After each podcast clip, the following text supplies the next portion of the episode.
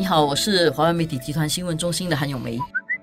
你好，我是华媒体集团新闻中心的洪怡婷。我觉得这个世界上哈，尤其在新加坡啊，有一个题目是永远都很多人讨论，就是关于小六会考。本来呢，以前我们常常讲哦，T score 啦，你是考两百几啦，能够进什么学校？然后现在这个新的制度啊，就从这一年的学生开始嘛，就不再用 T score 来决定他进什么中学了，而是用新的一种计算方式。然后这个新的计算方式呢，是不是就完全去除了以前上中学那种压力？其实也不尽然嘛。因为到最后去每个学校都还是有个结分点的，教育部呢就公布了这个每个学校的结分点。所以这个问题就在于，毕竟就是学校的学额是有限的，但是想进好学校的人是无限，当然这就形成了压力了。所以，虽然我们是说这个结分点的这整个制度哈，它有一个好处，当然是说，因为以前我们用 T score 的时候，把每个人的积分分得很细，就是说，可能你从呃两百五十分到两百八十分之间都是很好的成绩了，但是其实分得很细，每个人还有一个，你可能是两百七十九啦，两百八十啦，这样就差一分就。所以，如果你是两百七十、两百八十还不要紧，那你就肯定进最好的学校。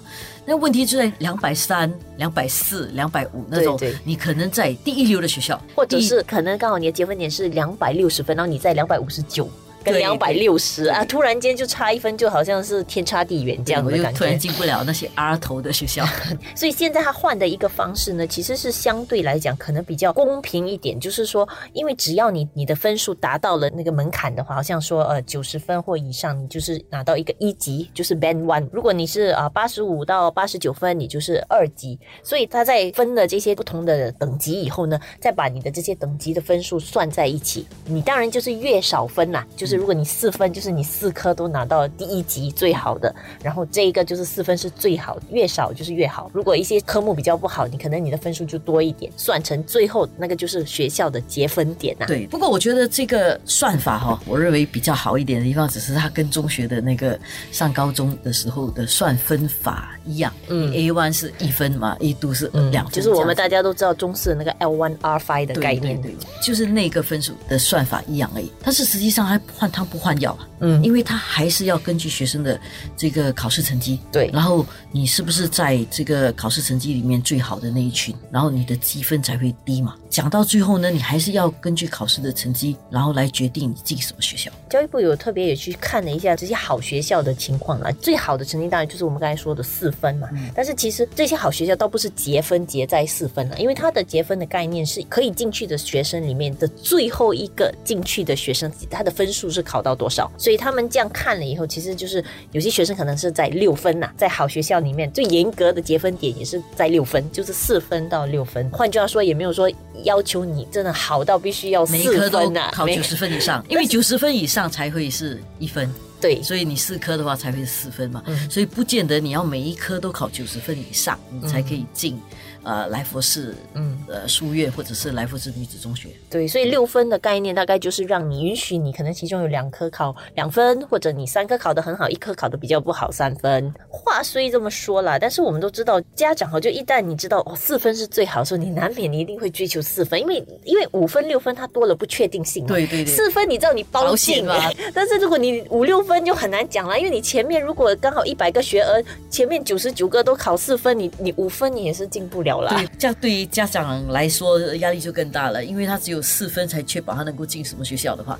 这样他就要确保孩子每一科都要考九十分以上，那不是更有压力吗？是，所以所以刚才我们讲的，其实有一点换汤不换药，除非就是家长的心态你可以释怀一点哦，就是说可能不用要求追求到四分，你就以四到六，你就觉得好，尽量孩子如果考到六分，他即使进不了我也 OK，我可以进另外一所学校。但是我觉得这个小六会考还有一个情况，就是你在选学校。的时候现在也需要有一点策略性啦。其实最后，如果你来到两个学生同样的积分的话，他能够进哪一个学校，其实他的选择就会是一个决定性因素。因为如果他的选择是比较靠前的话，这位同学 A 会比同学 B 更有机会进到啊那个心仪的学校。两种可能嘛，一种就是很务实的家长，他觉得我的孩子不一定要进那个最好的学校，以他这样好的成绩，即使进那个第二好的学校。它也是属于好学校，就是不一定要进那个前四名或者前五名的学校，进第六、第七名的学校也可以的话，这样我知道我孩子成绩很好，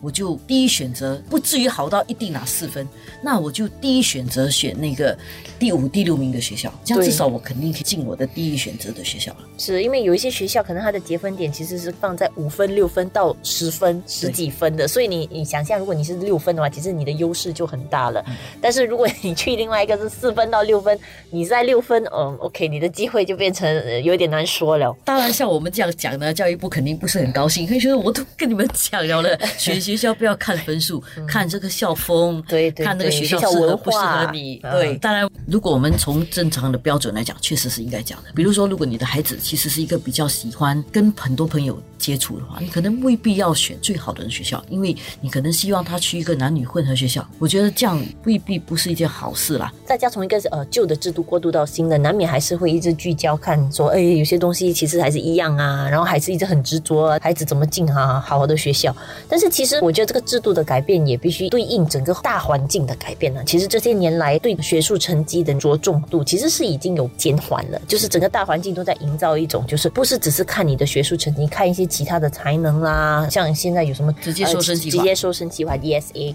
终身的学习，还有突出一些个别人士学校成绩没有很理想，但是在其他方面有很卓越的表现。我觉得是整个社会都在慢慢的要改变这个观念了。所以这样的一个制度改变能够起到多大的作用，我觉得可能也需要几年的时间让它推行了以后，真的看大家的整个思维会不会一起转啊。你本来就有很多选择的，成功的路本来就好多条的。你能不能够拿到那个最好的分数，进那个大家认为最好的学校，有时也是一种虚荣心，不一定真正对孩子好。更重要的是多考虑一些不同的因素，不要只看名校，不要只看分分数。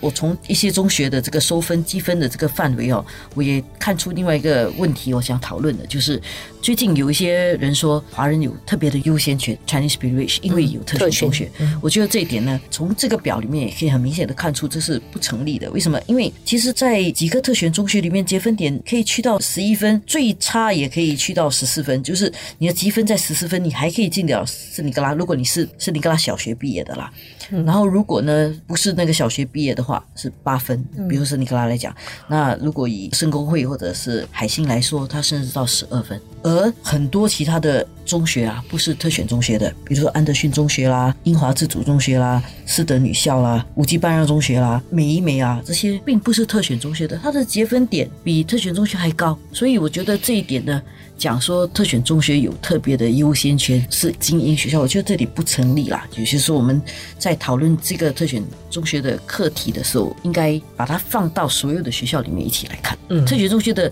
意义是在于保存读高级华文，还有让能够读高级华文的人在进特选中学的时候，你比别人有一个优先权。不是说你有特权可以进去，而是如果两个人的分数一样，然后你有修高级华文的话，那你就比较有机会进去。这个用意更多是在于是希望保存这个华文华语啦母语的语文能力跟这个语文的这个推广啊，希望还有一些学生就是能够呃投入多一点心力去修读这个高级华文啊。对。